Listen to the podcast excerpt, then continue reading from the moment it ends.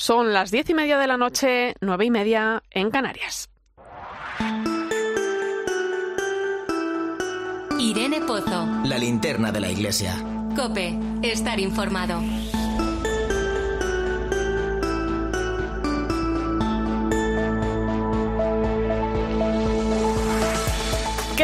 Buenas noches. Comenzamos nueva temporada en la linterna de la iglesia. Arranca un nuevo curso en el que vamos a seguir poniendo el foco en todas aquellas cuestiones que ocupan y preocupan a la iglesia. Sin ir más lejos, como sabes, esta semana el Consejo de Ministros daba luz verde a la tramitación parlamentaria de la reforma de la ley del aborto, una propuesta que permite, entre otras cosas, abortar, sin permiso paterno a las menores a partir de los 16 años. Elimina el periodo de reflexión de tres días e incluso suprime la entrega de documentación con información de ayuda a la mujer embarazada.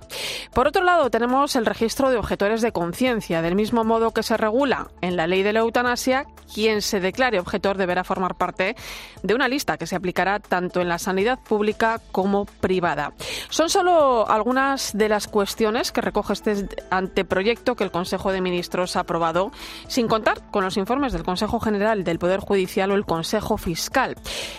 A mí me preocupa este tema. No sé hacia qué tipo de sociedad nos encaminamos. Parece, bueno, pues que se nos dan más razones para morir que para vivir. Y en este aspecto, pues hemos pisado el acelerador de tal forma que apenas nos da tiempo a pensar en las consecuencias de los actos y las decisiones que tomamos. ¿Cuántas vidas rotas? ¿Cuánto sufrimiento puede provocar lo que al principio puede resultarnos una liberación? Fíjate, el número de abortos en España ronda los 90.000 casos anuales, ¿no? Y el 71,8 ciento de esos eh, se producen antes de la octava semana de embarazo, aunque es legal abortar antes de la semana 14, algo que sigue manteniendo la nueva propuesta de ley.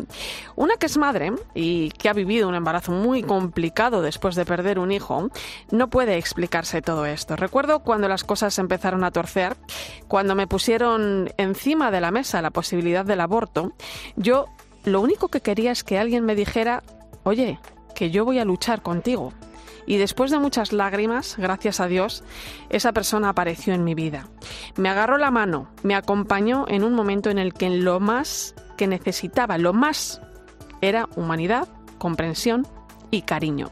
La vida es un misterio, algo maravilloso y los hijos nos ayudan a darle el sentido que tanto necesita este mundo. Bienvenido a la linterna de la Iglesia. En unos momentos hablaremos de este y otros asuntos de actualidad con el presidente de la Conferencia Episcopal Española, el cardenal Juan José Omeya. Recibe un saludo de Irene Pozo en este viernes 2 de septiembre. La linterna de la Iglesia. Irene Pozo. Cope, estar informado. Y como cada viernes puedes seguirnos a través de las redes sociales. Estamos en Iglesia Cope en Facebook y Twitter, hoy con el hashtag Linterna Iglesia 2S.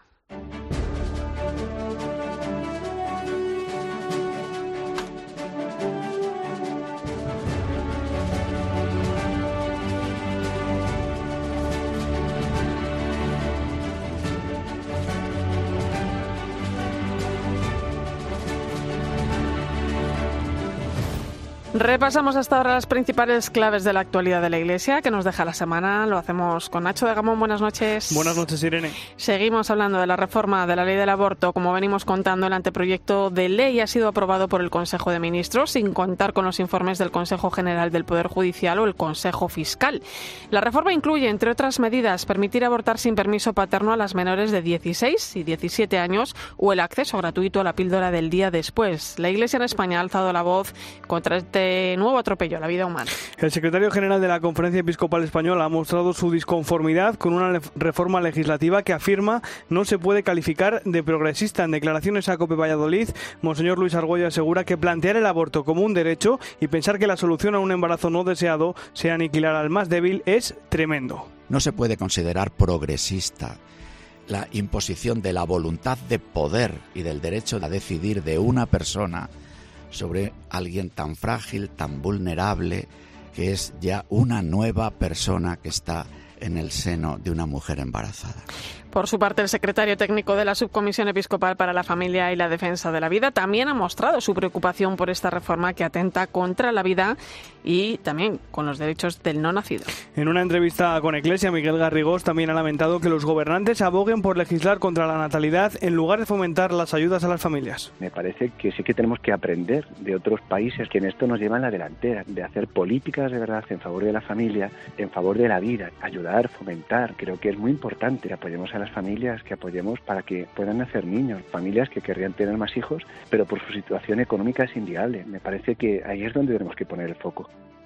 Precisamente la Iglesia propone acompañar a las mujeres embarazadas con dificultades que se encuentran muchas veces solas y en una situación económica difícil, porque es una madre que está cerca de los hijos que lo pasan mal. La Iglesia tiene en marcha muchas iniciativas para apoyar a las madres con dificultades. Es el caso del proyecto Mater, un programa que gestiona Caritas Diocesana de Toledo y que ha ayudado a muchas mujeres. Una de ellas es Marcia. Ella es de Perú y después de dar a luz a su hija de nueve años, abortó en dos ocasiones por los problemas psicológicos que arrastraba. Cuando se volvió a quedar embarazada en 2019, su intención era nuevamente interrumpir la gestación, pero el proyecto Mater se cruzó en su camino. José Melero ha hablado con ella. La hija de Marcia nació el 14 de marzo de 2020, día en el que se decretó el confinamiento. Dos años y medio después, la vida de esta peruana ha dado un giro de 180 grados gracias al proyecto Mater que ha salvado la vida de 119 bebés a lo largo de sus siete años en funcionamiento. Cuando entré por internet, pues yo puse ¿no? ayudas para personas embarazadas para abortar y me salió el proyecto Mater que decía Caritas, Caritas Diocesana,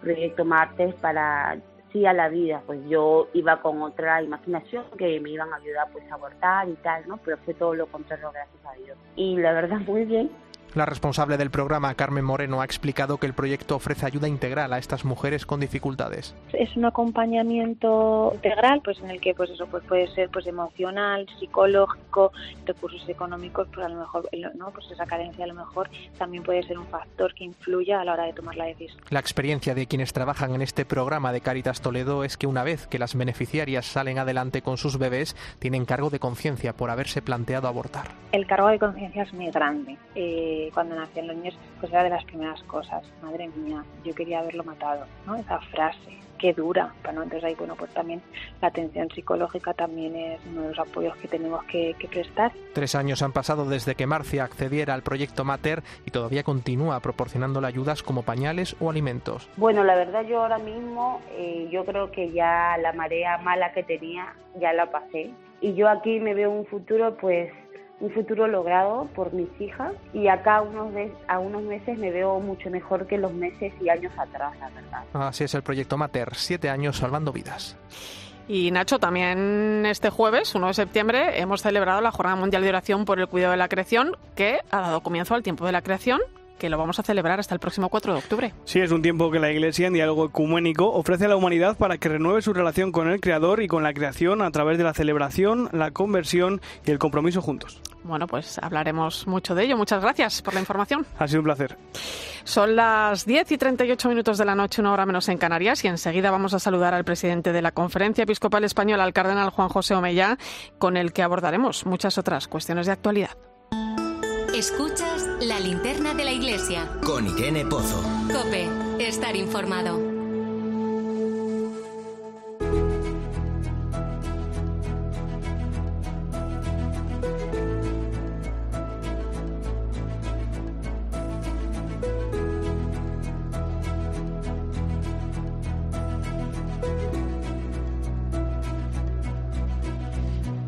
Comenzamos nuevo curso, arranca septiembre y por delante muchas cuestiones que ocupan y preocupan a la Iglesia y que vamos a tratar con el presidente de la Conferencia Episcopal Española, al que tengo el gusto de saludar en este momento, Cardenal Juan José Omeya. Buenas noches. Buenas noches. Recién llegado de Roma, donde ha participado usted en el consistorio y en la reunión con los cardenales de todo el mundo que ha mantenido el Papa Francisco estos días en torno a la Constitución, sobre la reforma de la curia, Predicate Evangelium. Eh, ¿Cómo han sido estos días? ¿Con qué sentir general regresa usted? Bueno, pues con un sentir de, gozo de haber estado con tantos hermanos del Colegio Cardenalicio, nos encontramos todos juntos yo vine animado, viendo que el Papa también está animado y nos, y nos transmite esa alegría de evangelizar. Bueno, la nueva constitución eh, es fruto de, un trabajo de nueve años de trabajo, no es algo que haya visto la luz, ¿no? De un día para otro. ¿Qué destacaría de ella? Bueno, lo, lo, lo fundamental y lo esencial es una reforma que ha habido muchas, ¿verdad?, a lo largo de la historia de la Iglesia, pero lo, lo, lo esencial es modificar la estructura de servicio para mejor evangelizar el mundo de hoy, que es un mundo que ha cambiado desde que se hizo el Concilio Vaticano II hasta ahora. Eh, es un mundo cambiante, es un mundo más globalizado, donde hay más influencias de un sitio y de otro. Y yo creo que eh, de alguna manera adaptar las estructuras de servicio, como es la curia romana, o como pueden ser también, porque eso es un modelo para las diócesis, para nuestras estructuras diocesanas y parroquiales, en, vistas, adaptarse a, en vistas a mejor evangelizar, a prestar el servicio de transmisión de la buena noticia de Jesús al mundo de hoy.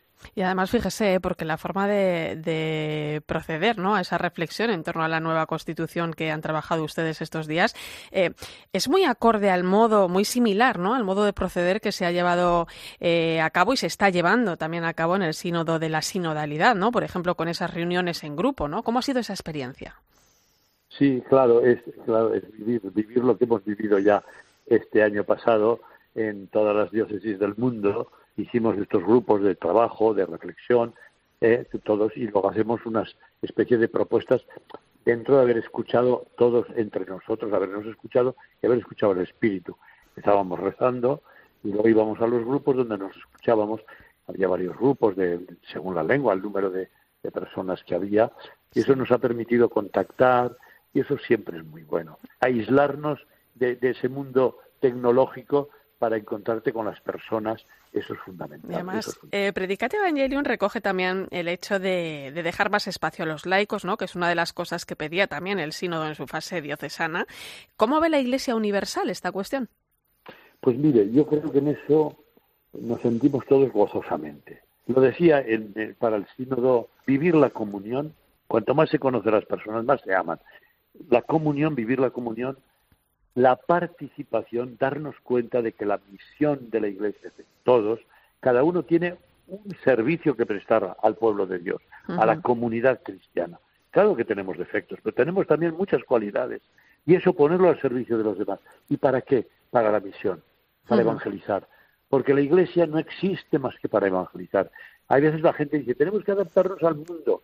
Sí, claro que sí, tenemos que como los primeros cristianos lo decían en la carta a Diometo, decían, nosotros hablamos la misma lengua que la gente, vestimos igual que ellos, vivimos en ciudades como ellos o en pueblos como ellos, vivimos igual que todos, pero vivimos otro estilo de vida que viene del Evangelio, marcado. Ese estilo de vida que no se impone, sino que se transmite por, por, por contagio, eso es bien bonito. Cuando somos fieles al Evangelio de Jesús, no es una opresión, es al contrario. Esto es lo, lo hemos vivido yo me he quedado emocionado está, participando en el encuentro de jóvenes en Santiago de Compostela la primera semana de, agosto.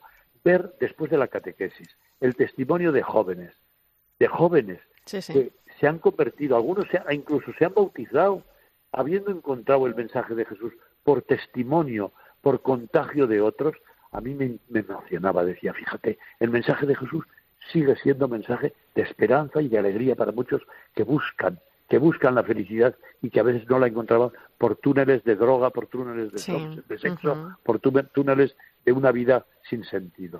Yo creo que eso es tan hermoso, tan hermoso. Y tenemos y esto da esperanza. Y, esto y que nuestra juventud no vea ese mensaje y ese estilo de vida que tenía Jesús como algo actual también, ¿no? Claro, y eso a mí me, yo les dije en, una, en la catequesis que tuve con ellos, les dije, como dice el Papa, vosotros no sois el futuro de la Iglesia y de la sociedad. Claro que lo sois, pero no lo sois sois el presente y vosotros ya estáis dando esperanza. 12.000 jóvenes allí en, en, en, Santiago de Compostela, eso da una esperanza, pero si esto es el futuro, aquí hay una, una primavera que se está anunciando en el mundo y en la Iglesia. Em, estos días eh, imagino que se respiraba mucha alegría en el ambiente ahí en Roma, ¿no? Un acontecimiento importante que vamos a vivir el próximo domingo. El Papa Juan Pablo I eh, será beatificado 44 años después del inicio de un pontificado, eh, pues que fue muy breve, ¿no? Porque fallecía tan solo 33 días después, ¿no? Es el Papa de la sonrisa, el Papa de la humildad, el Papa del Evangelio, ¿no? No sé si usted le llegó a conocer o cómo recuerda esos días. Pues mire usted, yo estaba en aquel momento en África, en el Congo, en la Como misión, en la sí. misión allá de Zaire, en la diócesis de Bunia, llegó la noticia de la, de la elección de Juan Pablo I, que yo no lo conocía, evidentemente. Sí que había leído alguna de sus cartas a los ilustrísimos señores que tenía estas cartas tan bonitas. Y de pronto una mañana me, me pongo la radio cuando me levanto y oigo, se ha muerto el Papa. Yo dije, ¿qué es esto que están diciendo? Era una broma, pero si hace un mes que lo han elegido.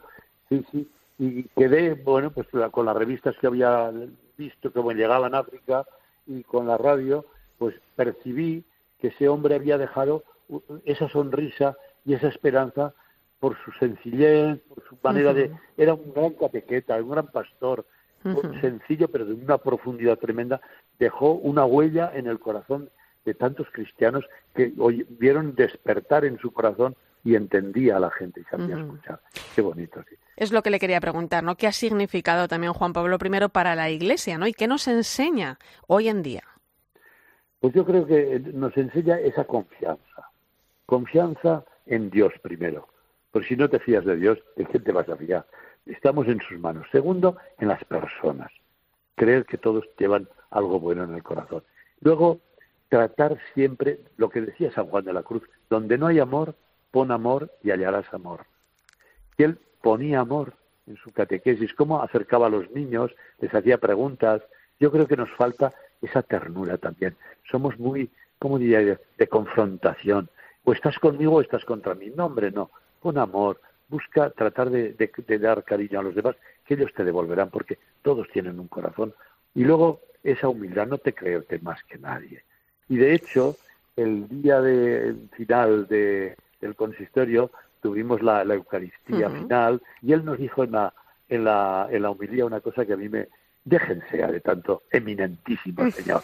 Ustedes son servidores de la comunidad, sean pastores, amen y sirvan a la comunidad a la que son enviados y déjense de esos títulos. Y dije, ay, este papa siempre está poniendo el dedo en el ojo, pero, pero lo hace muy bien. Sí. Y nos vuelve al, al origen. Y Jesucristo lavó los pies de los apóstoles, toda sencillez, y era el Maestro y el Señor. Eh, hablando del Papa Francisco, don Juan José, eh, bueno, en los últimos meses se ha hablado mucho de su salud, ¿no? De ese problema de la rodilla, que, que, bueno, pues parece que no es ningún impedimento, ¿no? Para seguir su agenda. Acaba de realizar un viaje a Canadá importante, en unos días le vamos a ver en Kazajistán, eh, mantiene audiencias diarias. ¿Cómo ha visto al Papa Francisco? Ya vemos que el sentido del humor no le ha perdido. Pues eso iba a decir. Lo primero es que la movilidad la tiene muy limitada.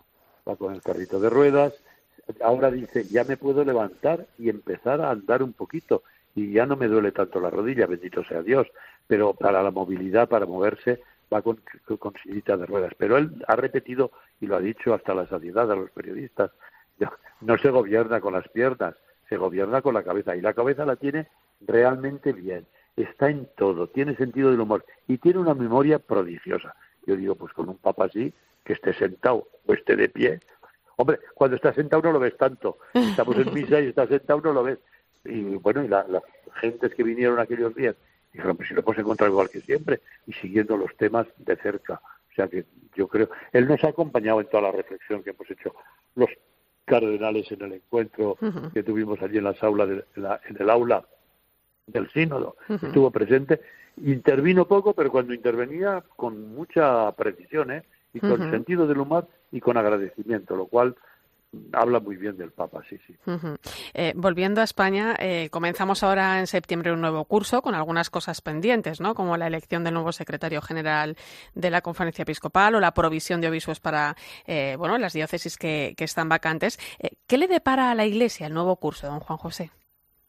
Pues la vida sigue igual, es decir, lo que no ha cambiado el mundo. Se dice, pues si me encuentro con los niños que tienen que ir al colegio, a comprar la ropa, a comprar los libros, pues nosotros igual, ahora un secretario general, ahora tendremos que ir eh, proveyendo la- las diócesis que pues se jubila o, lo- o Dios quiera que no se muera ninguno. Pues bueno, pues la- el trabajo de siempre, servir a nuestro pueblo, servir al bien común y servir a la evangelización. Y ahí tenemos temas en el ámbito de la enseñanza, en el ámbito de la familia, pues tenemos el, el trabajo de siempre y, y- y trabajar con ilusión. Es el momento de la siembra, el otoño, a sembrar y a esperar que eso dé fruto. Pero el fruto depende del Señor.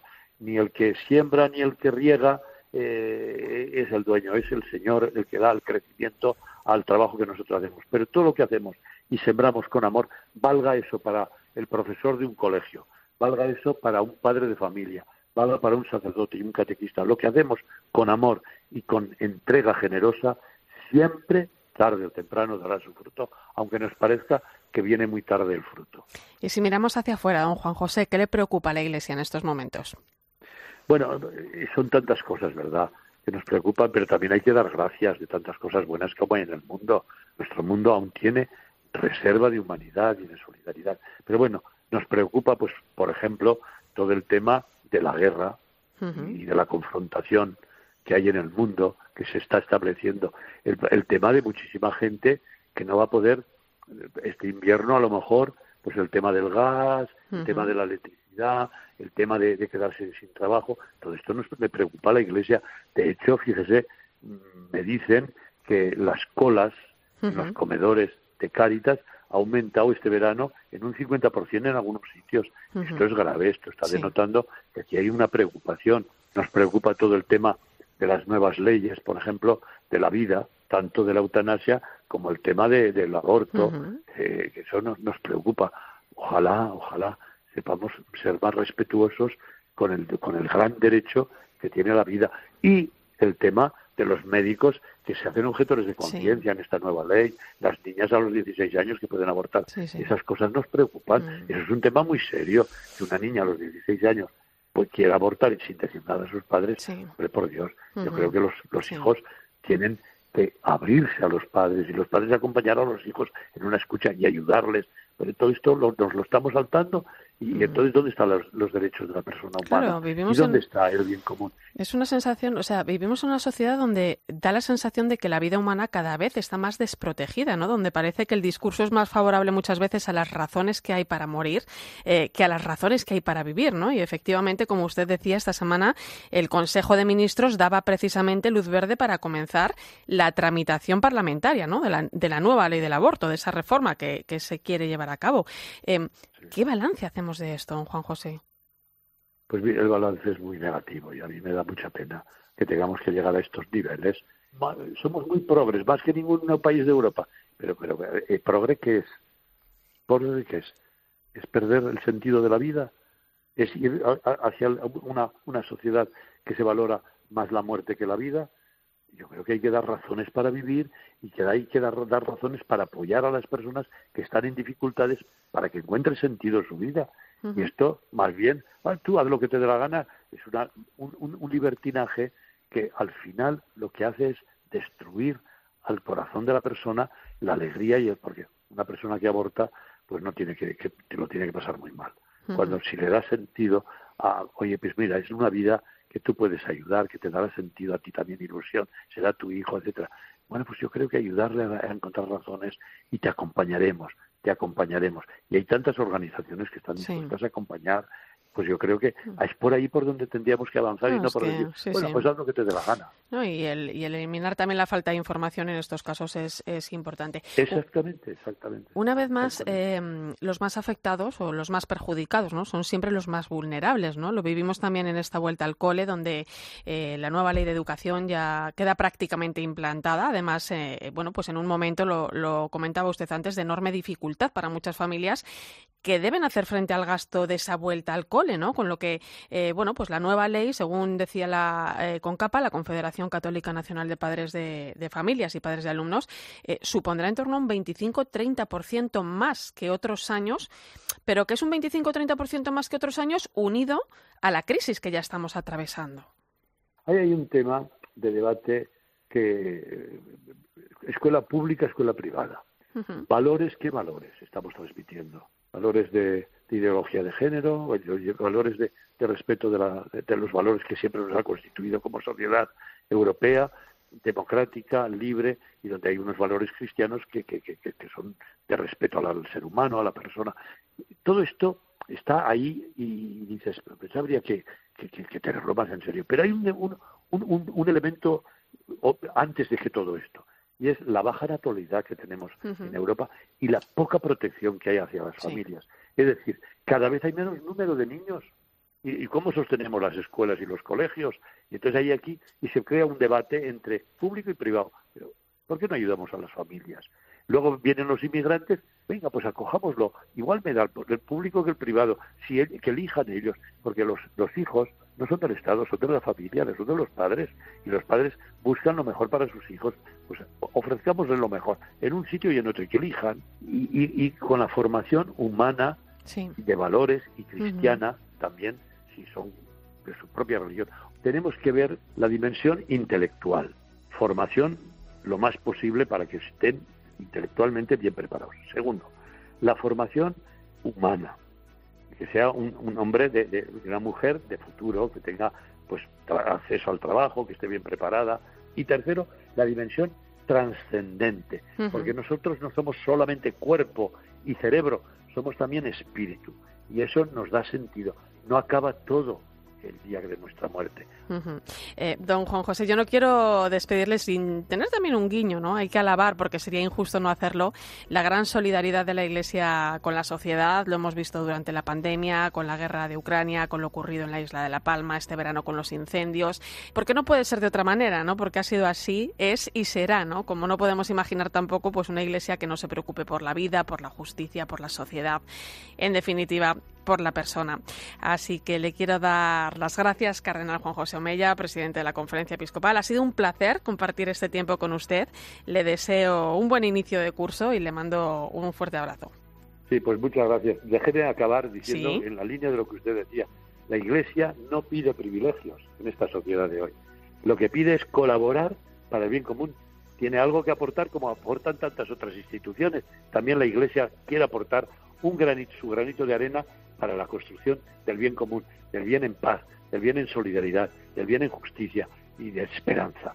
Yo creo que ese es el trabajo. No quiere privilegios, pero sí que quiere colaborar y trabajar por el bien común. Ojalá entre todos lo podamos hacer eso. Pues esa es la esperanza, claro que sí. Un fuerte abrazo, Cardenal Juan José Omeya. Muchas gracias.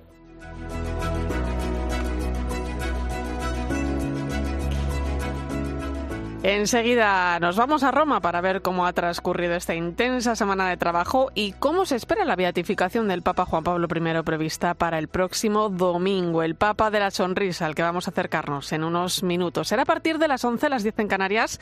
Antes recuerda que estamos en Iglesia Cope en Facebook y Twitter, hoy con el hashtag Linterna Iglesia 2S.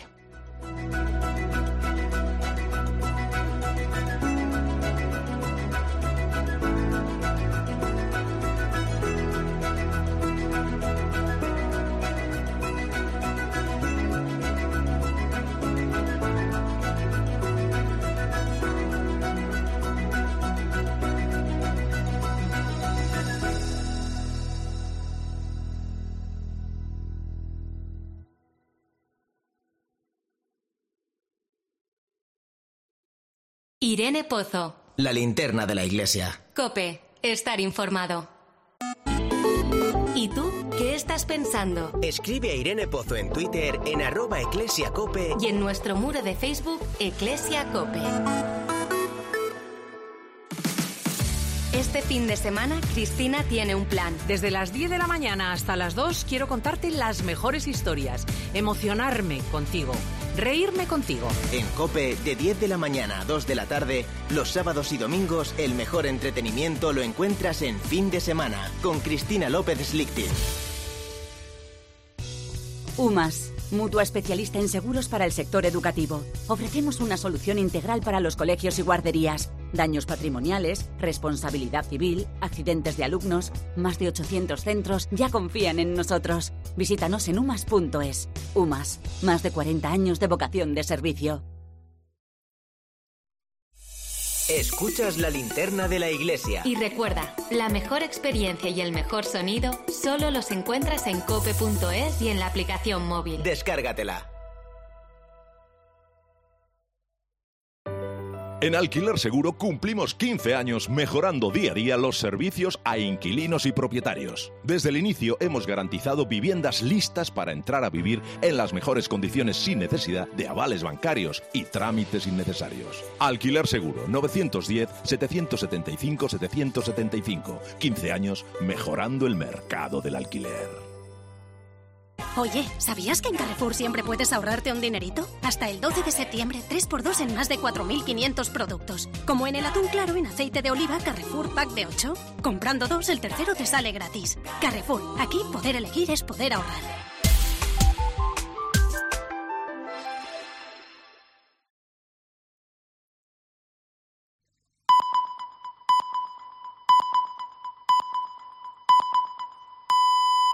Son las 11 de la noche, las 10 en Canarias. Irene Pozo. La linterna de la iglesia. Cope, estar informado.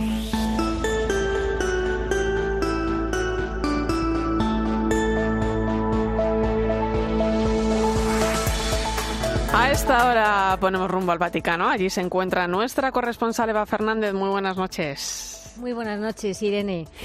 Bueno, compañera, a ver por dónde empezamos. Días intensos con los que, bueno, los que habéis vivido allí en el Vaticano, ¿no? Desde el consistorio celebrado el pasado sábado, la visita de los nuevos cardenales a Benedicto XVI, la reunión del Papa con los cardenales de todo el mundo, incluso ese comunicado sobre Ucrania que conocíamos hace tan solo unos días. ¿Cómo se han vivido estos días en el Vaticano, Eva?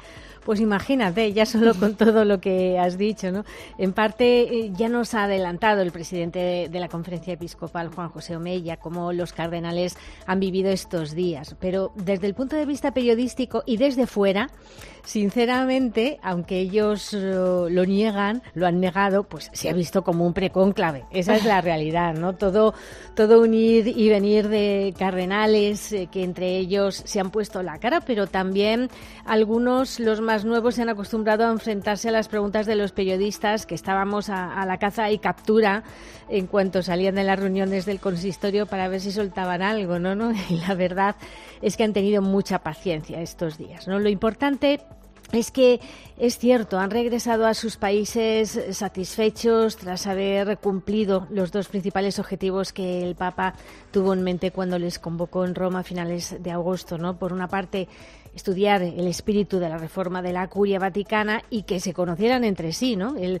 de hecho, el breve comunicado con el que la Santa Sede puso final a la reunión aseguraba que, tuvieron la oportunidad de discutir muchos aspectos del documento y de la vida de la Iglesia en un ambiente de libertad y de familia. ¿no? Fue realmente un regalo porque estábamos todos eh, muy expectantes para ver si después del consistorio, eh, de la celebración del consistorio en la Basílica de San Pedro el pasado sábado, se acercaban o no a, a saludar a Benedicto XVI lógicamente teníamos muchas ganas de saberlo porque, porque la buena noticia es que fueron, ¿no? Hubiera sido un poco más preocupante si, si no mm, se hubieran acercado, ¿no? Pero, pero realmente mm, esas imágenes que, que hemos podido ver son preciosas, eh, fueron eh, presentando uno a uno a cada uno de los nuevos cardenales, pudieron saludarlo, eh, rezaron todos juntos, junto el Papa Emérito, el Papa Francisco y los cardenales o sea que todos, todos aseguraban que fue un momento que recordarán siempre, ¿no? Y, y es verdad que esta semana que ha sido muy intensa, muchos cardenales, algunos eh, se fueron regresaron a sus países y otros han permanecido unos días para ultimar gestiones en algunos dicasterios del Vaticano.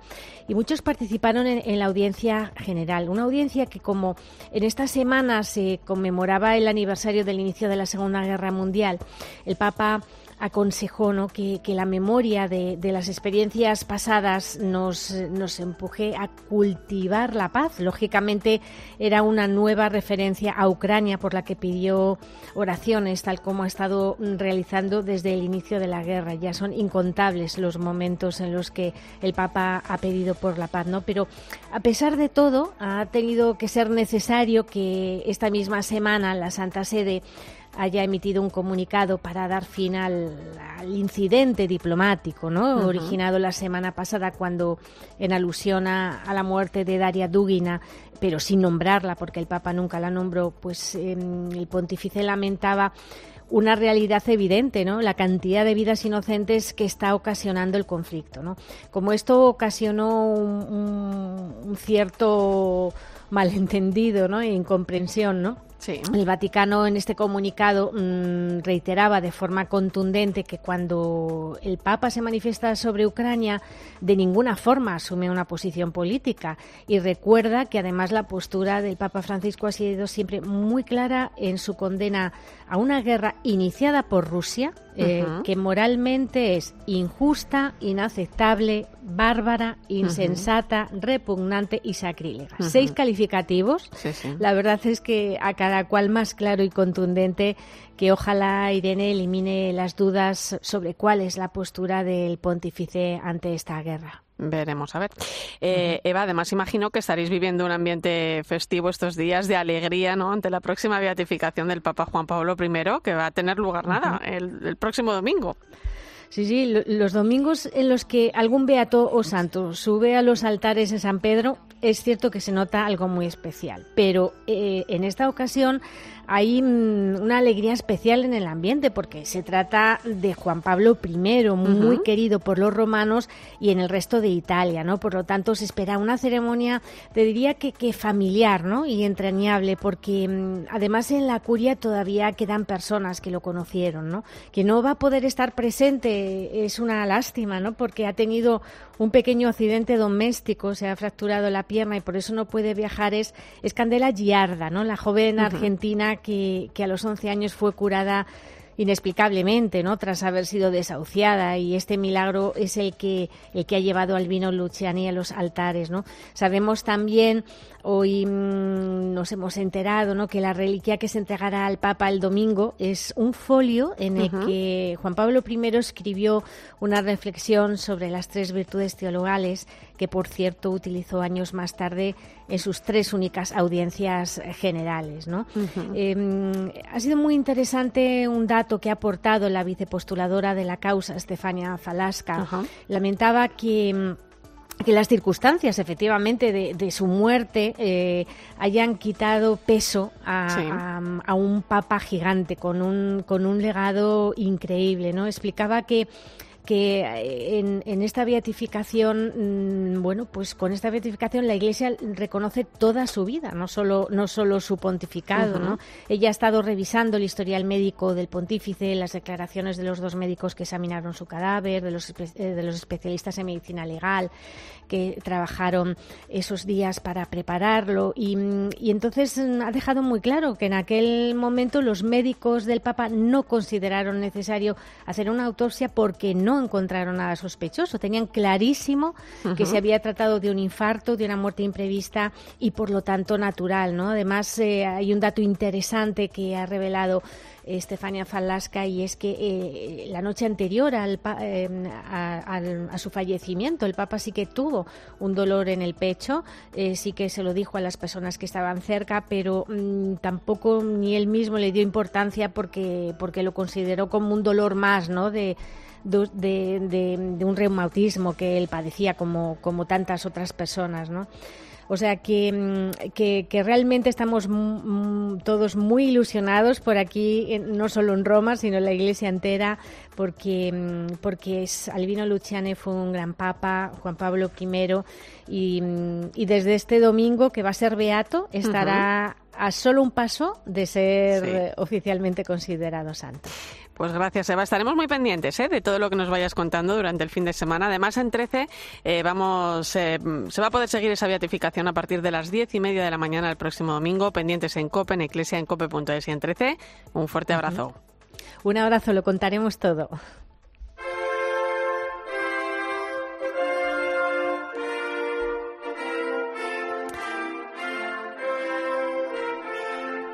Alberto Luciani, nombre de nacimiento de Juan Pablo I, fue el Papa 263 de la Iglesia Católica. Nació en 1912 en una pequeña localidad alpina de Véneto, en el norte de Italia, llamada en aquel entonces Forno de Canale. Hijo de un albañil y una ama de casa. Fue el mayor de cuatro hermanos y durante su infancia le tocó vivir la crudeza de la Primera Guerra Mundial. A los 11 años ingresó en el seminario menor, donde ya destacó por su capacidad para el estudio.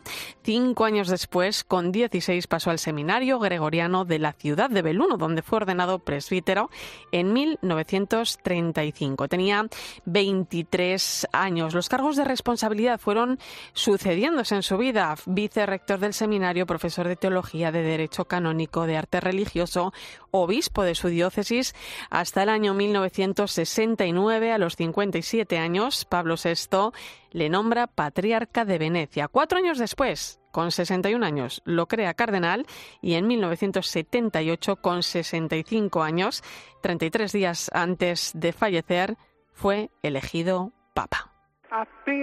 Apenas comenzó el peligro para mí, los dos compañeros que tenía al lado me susurraron palabras de ánimo. Uno me dijo, ánimo, si el Señor da un peso, da también las fuerzas para llevarlo. Y el otro me dijo, no tenga miedo, en el mundo entero hay mucha gente que reza por el nuevo Papa.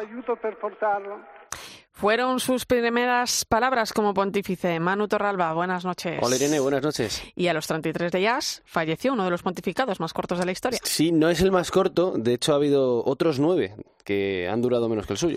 El de Urbano VII en 1590, el más corto, solo 12 días. Sí, eso es. Y fíjate qué curioso porque su sucesor, el sucesor de Juan Pablo I, San Juan Pablo II, protagonizó el segundo papado más largo de la historia, que fueron 26 años, 5 meses y 18 días, solo superado por el de Pío IX, que estuvo 5 años más. Pues otro dato curioso de este papa, que va a ser beatificado, es que el último italiano es el último papa italiano hasta la fecha. Después de él han venido un papa polaco, un papa alemán y un papa argentino. Y además de ser el último italiano, Irene, es que rompió la racha que venía durando pues cuatro siglos. En ese periodo todos los papas, uno detrás de otro, habían nacido en Italia, pero sin duda la característica por la que siempre será recordado Juan Pablo I, además de porque tuvo un pontificado muy breve, es por su sonrisa. De hecho, se le recuerda frecuentemente como el Papa de la Sonrisa. Cierto, porque además es que eh, son numerosísimas además las fotos, las imágenes. Siempre aparecía sonriendo y además era muy humilde. ¿eh? Ya nos lo ha dicho hace un momento el cardenal Omeya. Escúchalo, Manu, porque en este sonido se puede captar parte de esa personalidad que tanto le marcó. Yo yo respondí, ¿puede ser cierto? Encuentro extraño que una mujer ciega me pueda guiar. Ella me cogió de la mano y me susurró, camina. Era la fe. Camina. Era la.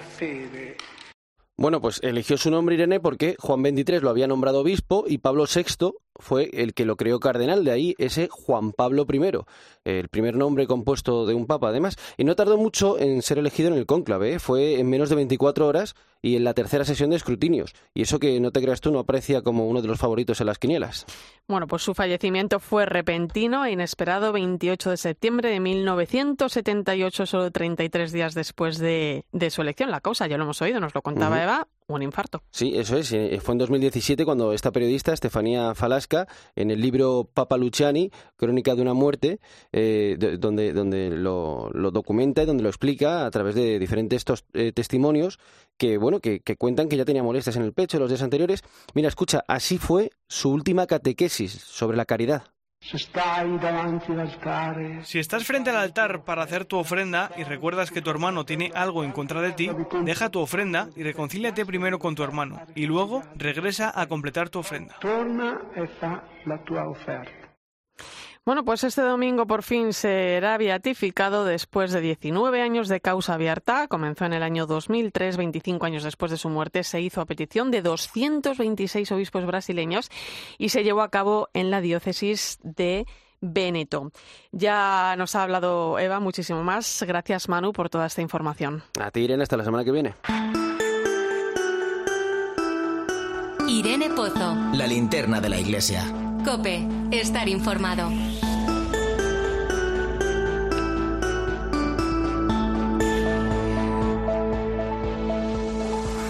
11 y 13 minutos de la noche, una hora menos en Canarias, entramos en tiempo de tertulia. Vamos a saludar al rector de la Universidad Pontificia de San Damaso, Javier Prades. Buenas noches. Y al redactor jefe de la revista Mundo Negro, Javier Fariñas. Bienvenido. Muy buenas noches. Bueno, pues lo primero lo acabamos de oír, ¿no? La gran noticia, ¿no? La venimos contando, beatificación del Papa Juan Pablo I, 44 años después del inicio de su pontificado, que, eh, bueno, pues fue breve, 33 días. No sé si tenéis algún recuerdo de ese momento. Yo era muy chiquitita. Bueno, yo no era muy mayor tampoco, Yo recuerdo haber leído en torno al breve pontificado y al impacto que produjo una frase que luego la he visto repetida muchas veces que me acompaña. Cuando el Papa decía el, el drama que vive la Iglesia en nuestros días es querer sustituir la maravilla del encuentro con Cristo por reglas. Y yo eso lo he conservado siempre porque pueden ser de muchos tipos, puede ser de organizar, puede ser de estructurar, pero a veces parece que tenemos más energía en montar una, un andamiaje que en dejarnos conmover, tocar por, por la sorpresa, por el estupor del, del encuentro vivo con Cristo. Yo creo que esa sonrisa, que es un poco la marca de fábrica ¿no? del Papa Luciani, no es simplemente un estilo o una simpatía cordial que él tenía, que la tenía, sino que también indica como esta inmediatez del encuentro vivo con el Señor que te llena el corazón de alegría. Eso no se puede eh, sustituir por ningún tipo de eh, organigrama en la pared. Y yo esa eh, lección del Papa Luciani, que duró muy pocos días, pero esa le dio tiempo, la, la conservo. ¿Qué significa la figura de, de Juan Pablo I? ¿Qué legado nos deja? Bueno, pues eh, hemos escuchado ya, como además en el espacio en el que estamos, que dicen doctores tiene la Iglesia, bueno, pues que sí que ha hablado Eva bien y muy bien, ¿no? Sobre, sobre ese legado, esta pincelada también que Javier hablaba de, ese estupor, ¿no? Que, que debemos seguir también.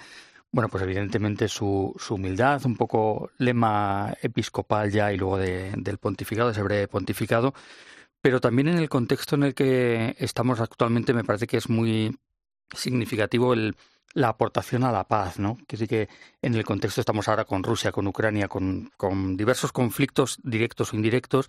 En aquellos momentos del pontificado de Juan Pablo I eh, fueron los acuerdos de Camp David, aquellos primeros pasos de un de una reconciliación, un encuentro entre, entre palestinos e israelíes que nunca ha, terminado de, de cuajar, pero sí que el Papa Juan Pablo I hablaba de una paz en la que la Iglesia tenía que jugar un papel muy importante, no tanto hacedora de, grandes acuerdos, sino aportando su propia identidad, su propio carisma, su propia actitud ante, ante la paz, rezando evidentemente por la paz y también confiando, que es un asunto que me parece que, apuntaba el cardenal Omeya en la entrevista, en la primera parte del programa, en la confianza, tenemos que depositar nuestra confianza en Dios para que Él sea el gran muñidor, muñidor de la paz, ¿no? Entonces me parece que también, a pesar de solo 33 días, fue un pontificado que intentó también aportar mucha paz a un mundo convulso entonces también.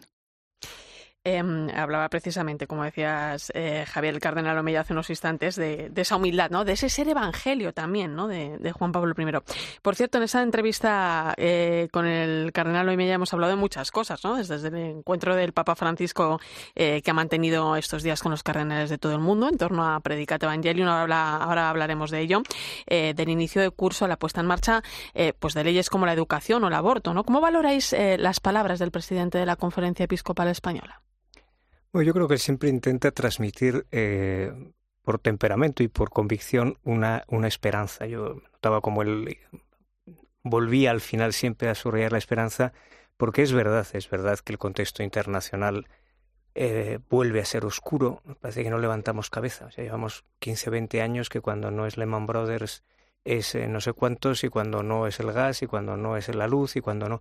Y que en ese contexto internacional complejo, económico, político, luego te encuentras también con legislaciones que realmente mm, no solo no ayudan a, una esperanza viva de la gente, sino más bien al contrario, porque crean una confusión antropológica y moral de, primera categoría el, el, corazón de la fe reconoce siempre una presencia más fuerte, una confianza mayor en Dios.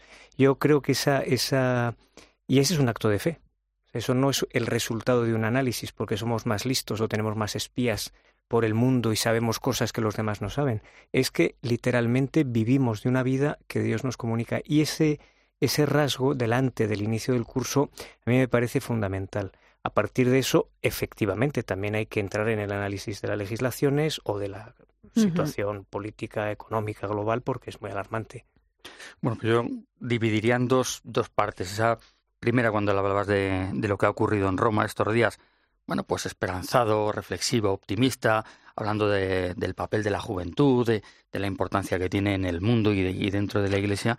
Y luego, pues una franca preocupación, sobre todo por la legislación que se viene sobre el tema del aborto, que me parece que ha sido la gran sombra, no que ha marcado el cardenal, sino que la gran sombra que, que tenemos con una clase política evidentemente y dirigente muy desnortada, la, el gobierno muy desnortado, la oposición pues también muy, muy desnortada, con, dando unos tumbos que la sociedad no nos explica y muy interesante, pidiendo un papel en ese contexto de la Iglesia como un actor más. O sea, la Iglesia quiere dialogar con el mundo, con la sociedad, con la gobernanza, quiere dialogar porque tiene algo que aportar, tiene algo que sumar, tiene capacidad de escucha y también propositiva, ¿no? Entonces, bueno, pues en ese contexto mostrar que la Iglesia está ahí, que espera estar ahí y que quiere estarlo.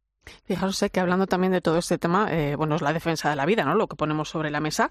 Eh, no sé si os ha sorprendido el comunicado que ha emitido la Santa Sede eh, el último día de esta reunión con los cardenales, ¿no? Sobre el tema de Ucrania, que viene a decir un poco eso, ¿no? Que el Papa, bueno, pues que hay que defender la vida, que el Papa no toma posiciones políticas, que sus intervenciones son claras, que él condena la guerra porque se están perdiendo muchas vidas, porque es algo injusto, inaceptable, lo decía Eva, ¿no?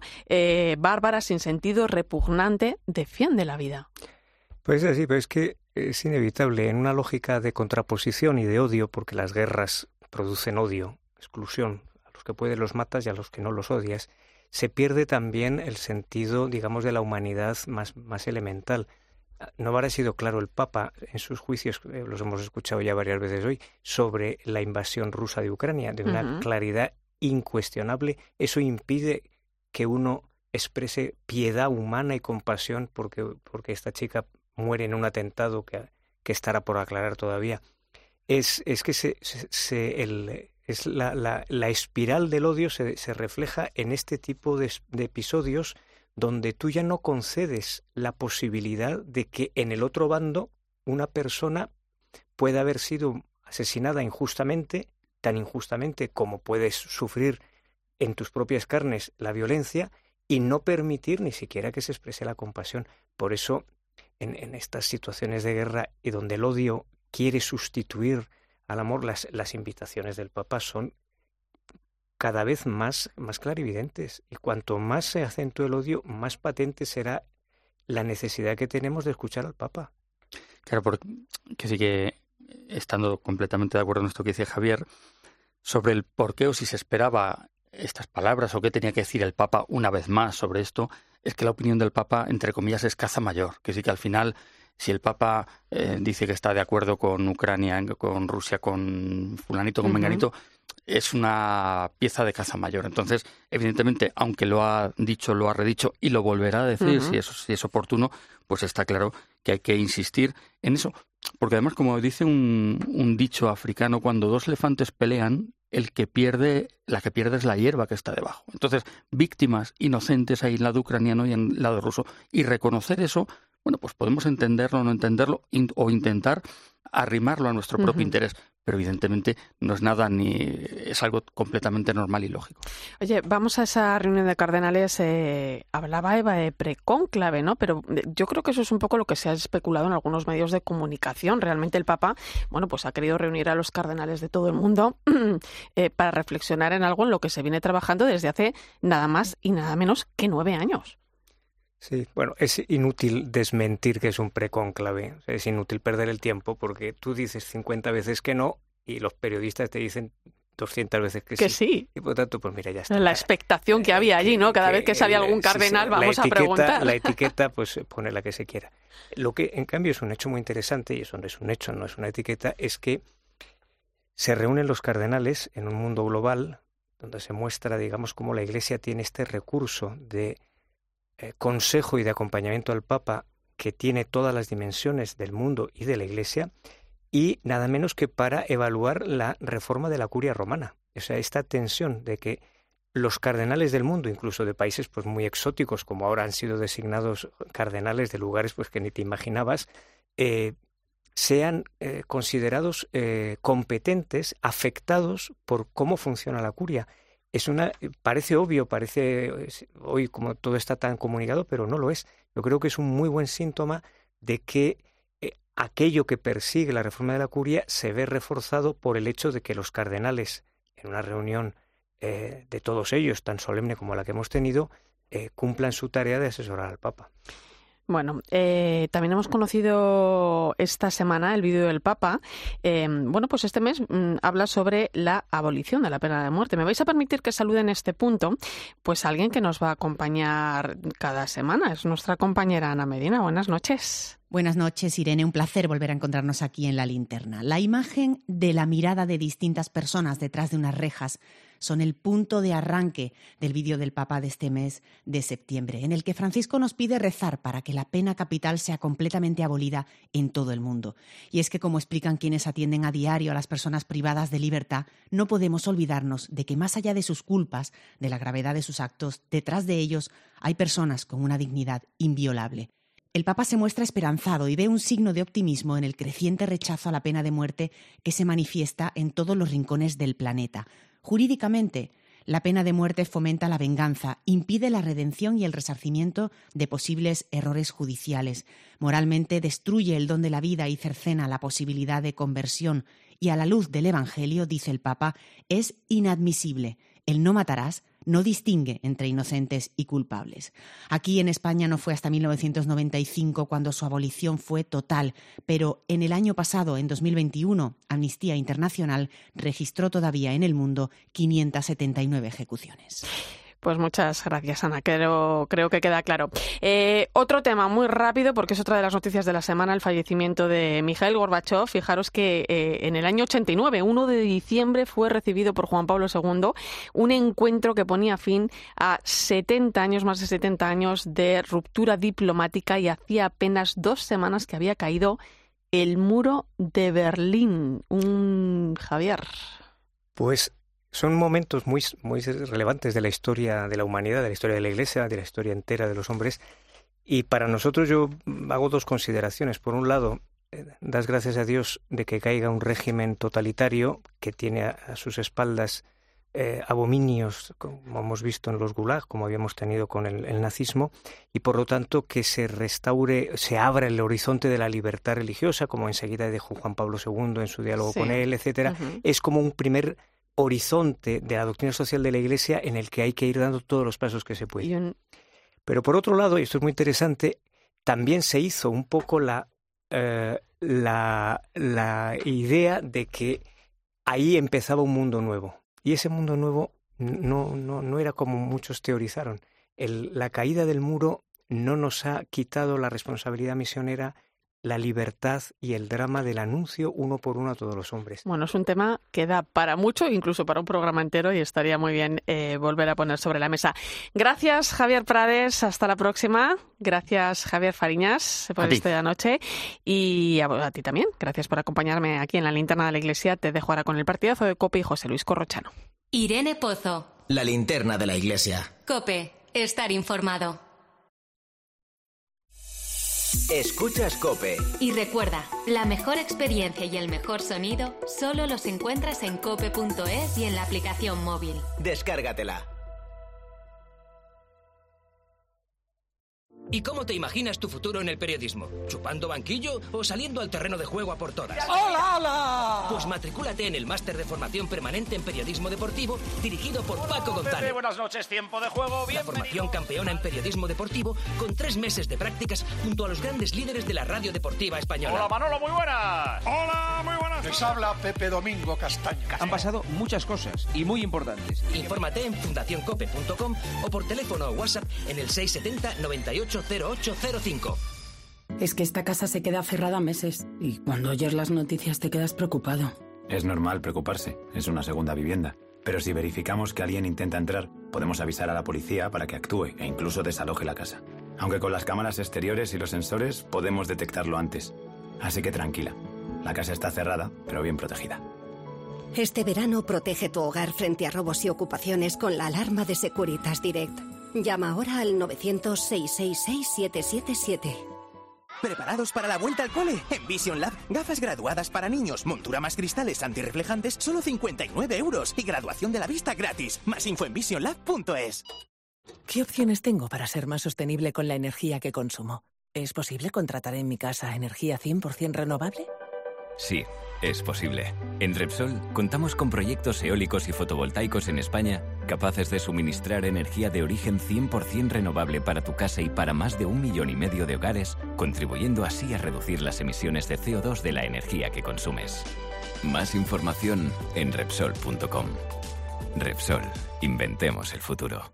Igual que tú, en COPE nos hacemos muchas preguntas sobre el futuro. Me preocupa el precio de la luz, el gas, la incertidumbre. De... Confío en encontrar trabajo y bueno, poder seguir adelante. Es que están los precios súper disparados, vamos. Por eso esta temporada vamos a trabajar más que nunca para contarte todo lo que pasa y cómo te afecta. ¿Cuánto valen las cosas o por qué las cosas valen más? Vamos a hablar de la energía, porque hablamos del recibo de la luz en casa. Llenar el depósito de gasolina. ¿Cómo está el precio? Es necesario que la subida de precios afloje. En España hay 3.300.000 autónomos pendientes. Porque para nosotros, tus preocupaciones son las nuestras. Mire, la radio tiene que estar allá donde están las inquietudes de la gente. Porque ante la incertidumbre, en COPE buscamos certezas.